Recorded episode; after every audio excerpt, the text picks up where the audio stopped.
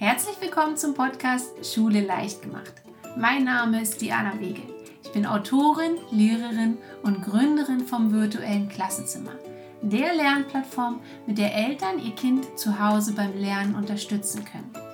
Hier in diesem Podcast geht es darum, wie Kinder mit Freude und Spaß lernen.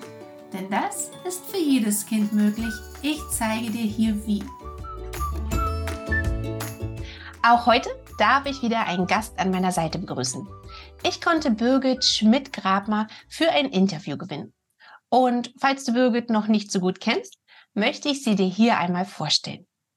Birgit ist klinische und Gesundheitspsychologin und lebt in Wien. Sie arbeitet seit über zehn Jahren als Legasthenie- und Dyskalkulie-Trainerin mit Kindern und Jugendlichen im Alter von sechs bis 19 Jahren. Außerdem ist sie Lerntherapeutin. Wenn es darum geht, Probleme und Verhaltensauffälligkeiten bei Kindern abzuklären, geht Birgit zusammen mit Kindern und Eltern auf Ursachenforschung. Häufig liegt es an Entwicklungsverzögerungen, ADHS, Lernproblemen, Depressionen oder anderen Ursachen. Hier liefert sie Eltern Klarheit und einen genauen Fahrplan.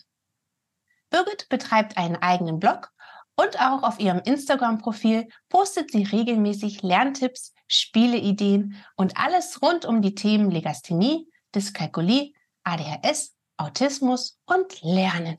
Eine ganze Menge. Also, ich freue mich sehr, dass du heute bei mir bist. Herzlich willkommen, Birgit.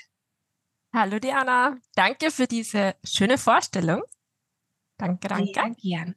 Ich freue mich auch, dass ich da bin. Schön. Birgit, wenn dich jemand auf einer Party fragt, und was machst denn du so? Was antwortest du dann? Dann sage ich, ich bin klinische und Gesundheitspsychologin und arbeite mit Kindern und Jugendlichen zum Thema Lernen, mache Legasthenie und Dyskalkulie-Training und psychologische Diagnostik. Mhm. Das ist sehr schön on point. Super. Weißt du, Birgit, was meinst du? Warum ist es so, dass vielen Kindern Lesen, Schreiben und Rechnen, manchmal das Gesamtpaket, manchmal einzelne Bereiche daraus. Was ist die Ursache, warum das vielen Kindern so schwer fällt? Ähm, manche Kinder haben eben eine Lernschwäche, also Legasthenie oder Dyskalkulie und tun sich daher in einem Bereich besonders schwer. Manche Kinder haben aber auch einfach nicht die richtige Förderung bekommen bisher und haben daher einfach Probleme, le richtig lesen zu lernen, richtig schreiben zu lernen oder auch rechnen zu lernen. Und in der Schule lernen halt alle immer gleichzeitig das Gleiche. Und manche Kinder sind ein bisschen langsamer und brauchen ein bisschen mehr Zeit, um gewisse Themen zu verstehen. Und deshalb haben sie halt manchmal dann Probleme, dass sie da mitkommen und dass alle immer gleichzeitig alles lernen. Mhm. Ja, Birgit, da sprichst du was äh, sehr Wichtiges an, da sprichst du mir aus der Seele. Es ist leider so, dass in der Schule immer alles so ein bisschen alle im Gleichschritt marsch. Ne? Wir haben ein neues Thema, das äh, führen wir jetzt ein, das üben wir zwei Wochen lang und ob du es verstanden hast oder nicht, ist jetzt irgendwie egal. Wir müssen ja weiter. Ja. Genau. Und äh, das macht natürlich sehr, sehr viel für das einzelne Kind. Jetzt sprachst du davon, wenn die richtige Förderung fehlt ja, was genau ist denn jetzt die richtige Förderung? Na, die ist für jedes Kind einzel äh, individuell. Also jedes Kind braucht ein bisschen eine andere Förderung. Kinder, die eben, also prinzipiell ist es immer gut, spielerisch zu fördern. Und Kinder, die dann irgendwie Probleme beim Schreiben haben, brauchen halt spezielle Förderung beim Schreiben. Das heißt, man übt mit den Kindern zuerst mal die Lautbuchstabenzuordnung. Also welcher Laut ist welcher Buchstabe. Und das übt man so lange, bis das Kind alle Buchstaben sicher kennt. Und dann kann man eben Wörter üben. Dann geht man zur Wortebene und erst wenn das Kind dann einzelne Wörter gut schreiben kann, geht man dann zu den Sätzen und später dann halt zu Geschichten. Und das ist halt, in der Schule passiert das manchmal sehr, sehr schnell. Und die Kinder haben dann vielleicht noch nicht alle Buchstaben den richtigen Lauten zugeordnet und müssen dann aber schon Wörter oder Sätze schreiben und das fällt halt vielen Kindern dann sehr, sehr schwer.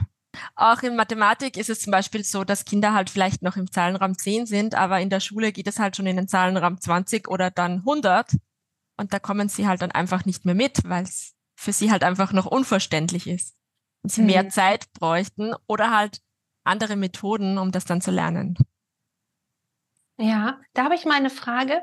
Ähm, wie siehst denn du das? Ich finde das ja äh, äußerst problematisch oder wie, wie nimmst du das wahr, dass leider in der Schule, gerade in, also in Mathematik bei den Schulanfängen, zu oft nur der Fokus auf das Ergebnis gelegt wird, statt äh, zu schauen, wie kommt denn das Kind zu dem Ergebnis hin.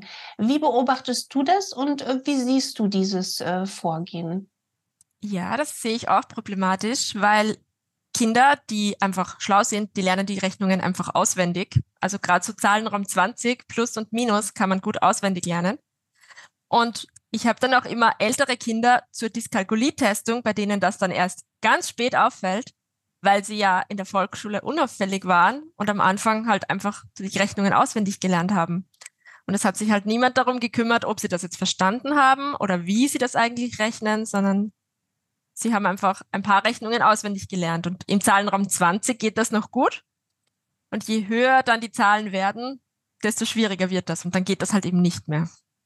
Also ich sehe das auch sehr schwierig, dass man, also man sollte viel mehr auf den Rechenweg achten, wie die Kinder das rechnen.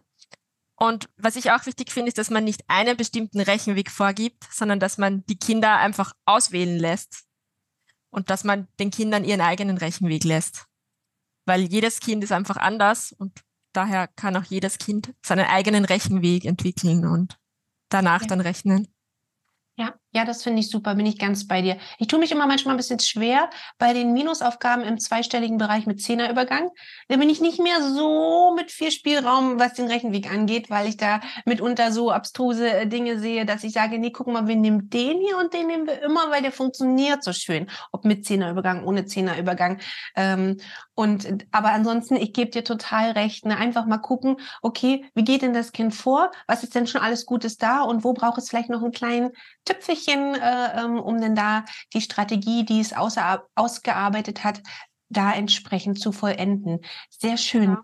sehr schön. Du hast das vorhin so gut gesagt, ähm, jedes Kind braucht was anderes. Dass, mhm. äh, wenn du mit den Kindern arbeitest, dass du genau schaust, was das Kind jetzt in der jeweiligen Situation nach dem entsprechenden Entwicklungsstand jetzt gerade braucht. Kannst du uns da ein bisschen mit hinter die Kulissen nehmen, wie du das machst, wenn ein Kind ne, so hübsch, nett, so freundlich lächelt dich an und wie schaust du denn da rein ins Köpfchen, um genau herauszufinden, wo das Kind jetzt gerade steht? Ähm, also in der ersten Stunde lerne ich die Kinder mal kennen und spiele mal mit ihnen und frage sie auch, was ihrer Meinung nach so ihre Probleme sind oder was sie gerne üben möchten. Und dann schaue ich halt, also in Mathematik zum Beispiel, mache ich dann einfach mal verschiedene Übungen. Also ich schaue mal die ganz Grundrechenarten, kann das Kind das, versteht das Kind das, wie rechnet es? Und je nachdem, wo das Kind halt steht, mache ich dann weitere Spiele oder Übungen mit dem Kind. Und ja, da gibt's halt, also für jedes Kind extra. Ich habe jetzt nicht einen Plan, den mache ich mit allen Kindern durch oder ein Programm, sondern ich mache mit jedem Kind einfach das, was es gerade braucht. Und auch in Deutsch ist es genauso, da lasse ich das Kind mal ein bisschen was vorlesen und schau mal, wie liest das Kind. Und ich sage dem Kind mal ein paar Wörter an oder ein paar Sätze, je nach Alter, und lasse das Kind dann selber ein paar Sätze schreiben. Einfach mal, um zu sehen, wo steht das Kind gerade, wo setzen wir an. Und ja, je nachdem mache ich halt dann mit dem Kind auf laut Buchstabenebene oder auf Wortebene oder eben auch schon auf Textebene verschiedenste Übungen, Spiele. Wir schreiben auch Texte, je nachdem. Mhm. Birgit, das, ich finde das so großartig, wie du vorgehst. Ähm, Danke. Aus zwei Gründen. Zum einen, weil ähm, du sagst, du gehst spielerisch ran. Ja, also ähm, häufig haben wir Lernen, ich weiß es nicht, warum das so ist. Lernen stellt man sich ab dem Zeitpunkt, wo das Kind Schulkind ist, stellt man sich Lernen mit so einem Arbeitsblatt oder Arbeitsheft äh, ähm, vor. Aber Lernen ist ja viel, viel mehr. Ja, diese, dieser spielerische Zugang, dass man einfach, also das ist ja wahrscheinlich für viele Kinder, die, die werden wahrscheinlich gar nicht merken, dass sie da bei dir sitzen und gerade was lernen weil sie das, weil du das so schön spielerisch verpackst, dass sie richtig Freude und Lust daran haben. Und das ist es doch das, auf was es ankommt. Also ich bin fest davon überzeugt, dass Kinder ähm, gerne lernen wollen. Ich meine, erinnern wir uns mal dran, wie sie laufen gelernt haben. Sie genau. sind aufgestanden, hingefallen, aufgestanden, hingefallen. Und wie haben wir als Elternteil reagiert? Mensch, also nee, das wird ja mit dem Laufen, weil dir das wird ja nie was. Das haben wir doch nicht gemacht. Ja, Richtig. wir haben gesagt, oh ja, komm, probier's nochmal. Ich reiche dir die Hand. Ja, komm, wir machen das, wir schaffen das. Ne, wir haben durch unsere Worte unser Kind motiviert. Und jetzt ist es plötzlich Schulkind. Und dann haben wir irgendwie plötzlich so einen Blick so, hm, ja, guck mal, hier ist aber ein Fehler. Das musst du aber nochmal besser machen. Und das ist so schade. Und deswegen finde ich das so toll, und dass du sagst, du gehst da spielerisch an die Situation ran. Und was ich noch so toll finde äh, bei dir und deiner Arbeit ist, dass ähm, ich weiß nicht, welche Erfahrungen du gemacht hast, aber ähm, Eltern kommen manchmal so zu mir ne, und fragen mich so, ob ich denn auch Nachhilfe anbieten würde. Und dann denkst du, krieg ich schon äh, ähm, Hitzewahlen bei dem Wort Nachhilfe. Weil es ist, damit tust du dem Kind ja keinen Gefallen. Schon alleine dieses Wort, ne, ich muss da irgendwas nachhelfen, weil das Kind das nicht gebacken bekommen hat. Und, und es bringt nichts, wenn ich einfach gucke, okay, in der Schule sind jetzt gerade die geteilt Aufgaben werden jetzt gerade eingeführt und äh, versuche jetzt da dem Kind irgendwie nachzuhelfen, damit es das da einigermaßen gebacken kriegt. Da kann ich ja überhaupt nichts ins Köpfchen reinkriegen, weil gar keine Ankerpunkte drinne sind. Ähm, ich muss ja gucken und das finde ich bei dir, bei deiner Arbeit so schön, dass du eben schaust, wo, wo steht das Kind jetzt gerade und was ist der nächste Entwicklungsschritt jeweils für das Kind. Und das finde ja. ich so schön an deiner Arbeit.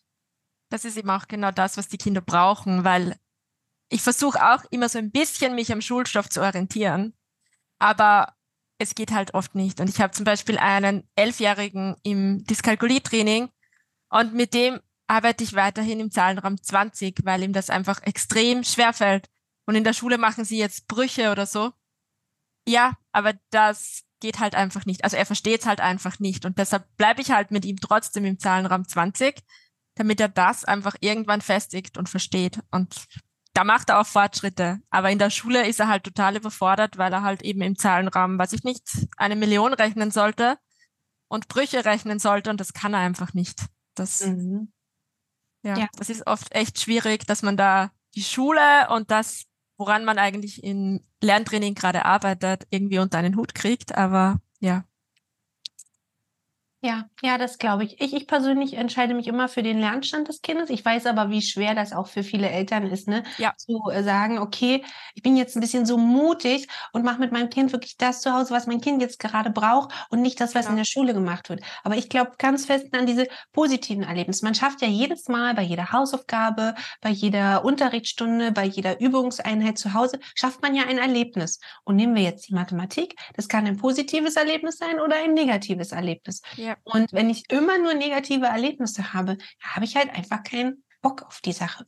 Wenn ich es aber schaffe, auf das Lernniveau des Kindes zu gehen, es schaffe, dass es da im Lernflow ist und da immer wieder kleine positive Mathe-Erlebnisse reinzauber, hat das Kind langfristig gewonnen. Weil dem Kind ist es wenn wir mal objektiv daran, total egal, was da gerade in der Schule gemacht wird. Es braucht das, was es jetzt gerade braucht, ne, um, um gute Erlebnisse zu haben und, und das auch immer bei meinen Förderunterrichten, das ist der Schwerpunkt. Das Kind geht da raus und hat das Gefühl, bin schlauer geworden. So, das ja. ist die Mission des Tages, ne? Die muss erfüllt sein. Es muss, wenn wir das Gefühl haben, okay, das konnte ich vorher noch nicht, jetzt kann ich das super. Vorher hatte ich so viele Aufgaben, jetzt habe ich so viele Aufgaben richtig. Ich habe einen Lernzuwachs. Ich kann ja Mathe. So, das ist die, die Mission. Und äh, Birgit, genau. ich würde gerne an der Stelle zum Thema Dyskalkulie, ist es Dyskalkulie, es ist einfach nur eine Rechenschwierigkeit, hat der Lehrer vielleicht ein bisschen komisch eingeführt und bei meinem Kind ist nichts hängen geblieben. Ich habe da eine konkrete Frage von einem Elternteil, die möchte ich dir jetzt gerne einmal stellen, ja? Gerne. Okay. mein Kind hat keine Lust zum Rechnen und wenn es rechnen muss, zählt es mit den Fingern. Woran erkenne ich, ob mein Kind jetzt schon eine Dyskalkulie hat oder ob es vielleicht nur ähm, andere Rechenmöglichkeiten braucht? Ähm, also prinzipiell kann man Dyskalkulie nur anhand eines psychologischen Tests wirklich feststellen. Also man braucht dazu eine psychologische Testung mit einem Mathematiktest und einem Intelligenztest, um dann eben feststellen zu können, ob es Dyskalkulie ist oder nicht. Ähm, man kann aber selber einfach mal schauen, ob das Kind zum Beispiel im Vorschulalter die Würfelbilder erkennt oder ob es die immer zählen muss. Also wenn es die ganz, ganz lange zählen muss und sich einfach nicht merken kann, ob das jetzt fünf oder sechs ist, dann ist das irgendwie so ein leichter Hinweis vielleicht auf Dyskalkulie. Also es muss nicht sein, aber es kann eben ein Hinweis sein. Und wenn das Kind sehr, sehr lange mit den Fingern rechnet, kann das eben auch ein Hinweis auf Dyskalkulie sein. Aber es muss nicht sein. Also ich kenne auch Kinder, die rechnen immer wieder mit den Fingern, obwohl sie keine Dyskalkulie haben.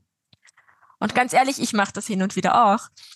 Und ich finde das, ja, das passt total. Also leider wird in den Schulen manchmal verboten, mit den Fingern zu rechnen. Und das finde ich immer so schade für die Kinder, weil ihnen dadurch einfach so die Chance genommen wird, dass sie, dass sie halt mitkommen und dass sie es rechnen können. Und die Kinder haben dann die Finger vielleicht unter dem Tisch oder hinter dem Rücken und sie rechnen dann trotzdem mit den Fingern, aber haben die ganze Zeit das Gefühl, oh, ich mache gerade was, was sie verboten ist und haben dann immer so ein schlechtes Gewissen, wenn sie das machen. Und mir tun die Kinder dann immer so leid, wenn sie dann, ja, aber mit den Fingern darf man nicht rechnen. Und ich sage dann, doch, bei mir darfst du das. Und das hilft ihnen einfach weiter. Und Dyskalkulie erkennt man eben auch daran, dass das Kind vielleicht Mengen nicht so gut versteht. Also wenn man zum Beispiel in einer Hand drei Gummibärchen hat und in der anderen fünf und das Kind fragt, was ist mehr, muss das Kind dann nachzählen oder sieht das Kind das dann auf einen Blick, was ist mehr und was ist weniger? Also das sind so Hinweise, die vielleicht auf Dyskalkulie hindeuten könnten. Jetzt habe ich noch eine Frage. Ich habe ja. eine Frage auch von einem Kind, was ich im, im Förderunterricht habe. Es geht ein bisschen thematisch weg, weil ähm, es geht nicht um die Menge explizit, sondern um das Zahlensymbol. Mhm. Ähm, ich habe ein Kind, das dem zeige ich die vier.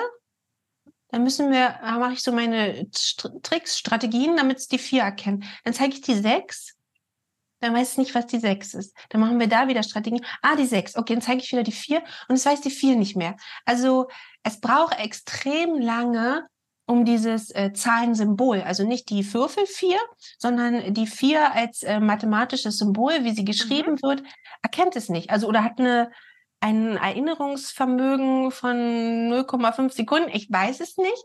Es ist immer wieder weg. Und jetzt hast du ja, wo ich schon mal hier so einen Profi habe, so ein krasses äh, Allrounder-Wissen. Hast du eine Idee für mich? Also ich habe natürlich Strategien, ne, um das so spielerisch zu verpacken, dass es dann, aber es irgendwie macht es nicht so richtig Klick. Hast du eine Idee, was da die Ursache sein könnte? Boah, kann es sein, dass das Kind vielleicht viele Zahlen auf einmal gelernt hat und sie deshalb durcheinander mhm. abgespeichert hat? Also dass es nicht das ist jetzt vier, das ist sechs, das ist acht, mhm. sondern dass es halt viele Zahlen auf einmal gelernt hat, obwohl die davor mhm. eigentlich noch gar nicht verinnerlicht waren. Das ja. könnte gut sein. Das, das wäre eine Möglichkeit. Mhm. Oder hat das Kind zufällig auch Legasthenie? In dem Fall ist es ähm, auf jeden Fall äh, diagnostizierte ADHS. Okay. Ähm, aber es ist halt noch äh, Erstklässler. Also okay. Und ähm, mm, ja, also es gibt halt auch Kinder, die können sich einfach unter, unter Symbolen, also unter Buchstaben und Zahlen nichts vorstellen. Und das ist für die einfach, die es hat keine Bedeutung und es dauert halt wirklich ganz, ganz lange, bis sie das irgendwie verstehen, was was mhm. ist. Und diese Kinder tun sich dann eben beim Rechnen lernen oder auch beim Schreiben und Lesen total schwer. Und das ist wichtig, dass man einfach wirklich jede einzelne Zahl in dem Fall so lange übt, bis das Kind sicher weiß, okay, das ist jetzt eins, das ist jetzt vier. Und ja. sie dann nicht, nicht zuerst vier, dann sechs, dann acht, sondern halt wirklich, weiß ich nicht, eine Stunde nur die Zahl vier oder so, oder halt mhm. über Wochen.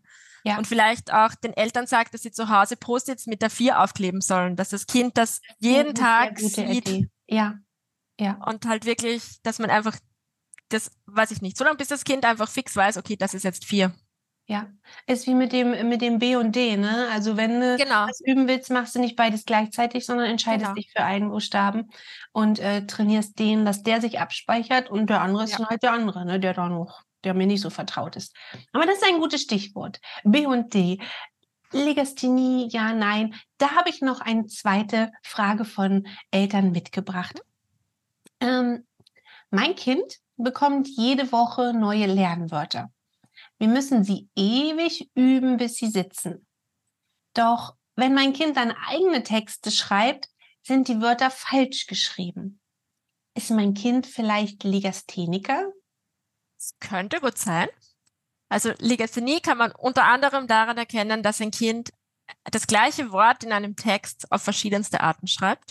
Also dass es zum Beispiel, weiß ich nicht, das Wort plötzlich mal richtig schreibt, dann mal das L bei plötzlich vergisst oder das TZ vergisst. Also dass es das gleiche Wort in einem Text ganz verschieden schreibt. Okay. Das könnte zum Beispiel sein. Und außerdem ist es so, dass Kinder, die Lernwörter halt wirklich diese Lernwörter üben. Also sie lernen dann ein Wort nach dem anderen und können sich diese fünf, sechs, sieben Wörter dann irgendwann merken. Und wenn sie jetzt aber einen Text schreiben, dann ist aber der Fokus aufs Schreiben gerichtet. Dann muss ich mir Sätze überlegen, dann muss ich einfach einen Text schreiben. Und dann ist weniger Fokus auf die Rechtschreibung. Und deshalb werden halt im Text die Wörter dann oft falsch geschrieben, obwohl das Kind die zu Hause als Lernwörter richtig gut konnte.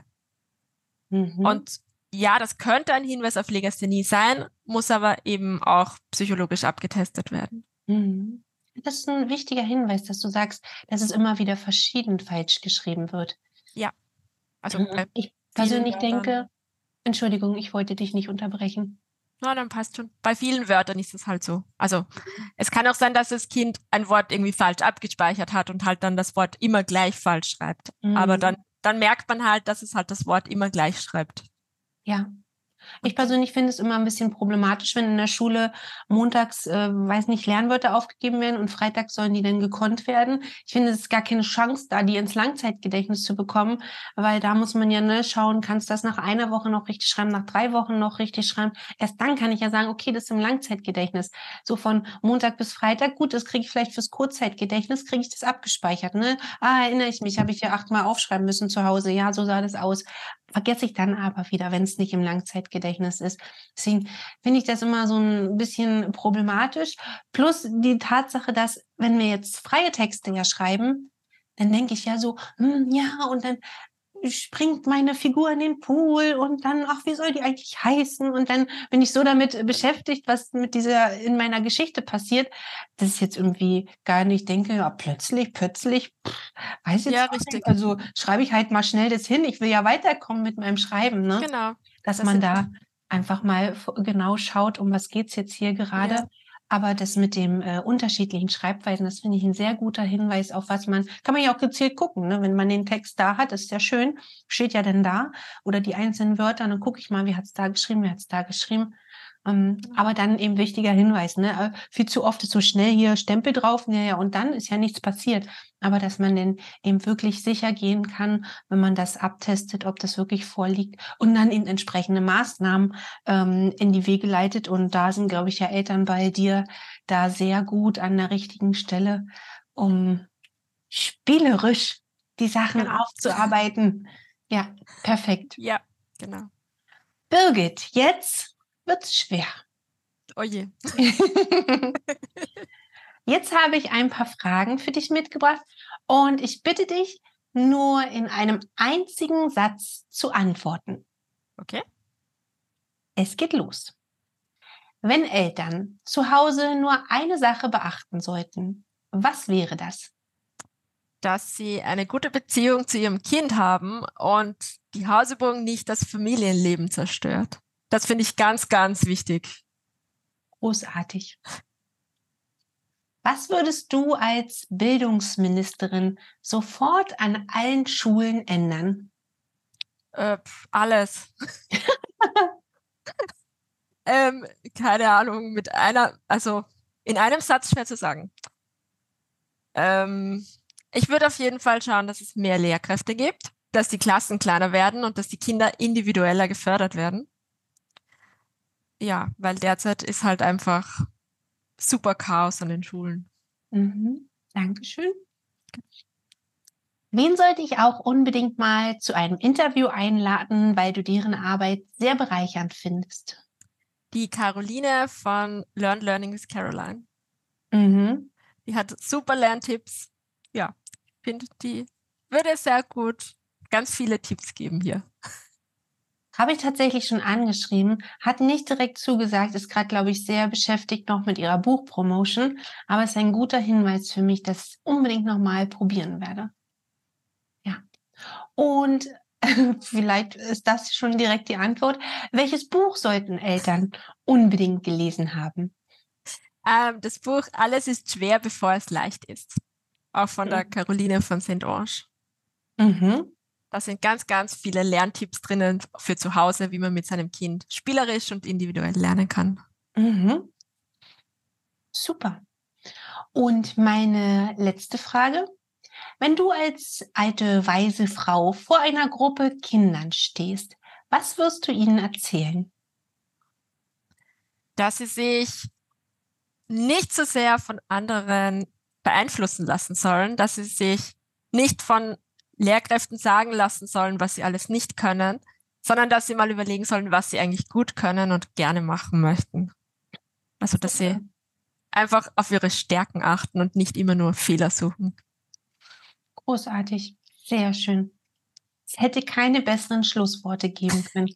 Das hast du so schön gesagt. Danke. Mm, liebe Birgit, wenn unsere Zuschauer oder auch Zuhörer noch mehr von dir erfahren möchten, wo können sie dich finden?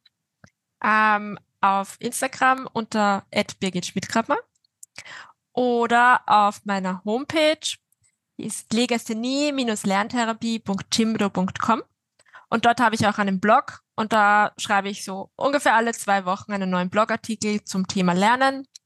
Da gibt es ganz viele Informationen. Super. Genau. Machen wir auf jeden Fall mit in die Beschreibung rein. Danke sehr. Gut, liebe Birgit, ich danke dir für deine Zeit und die vielen tollen Impulse, die du mit uns geteilt hast. Und dann hoffe ich, dass wir uns ganz bald wiedersehen. Mach's gut. Danke dir. Der Podcast ist hier zu Ende. Hat er dir gefallen? Dann stell doch sicher, dass du diesen Podcast abonniert hast und lass mir gerne eine Bewertung da. Darüber würde ich mich wirklich riesig freuen und hilft mir sehr weiter.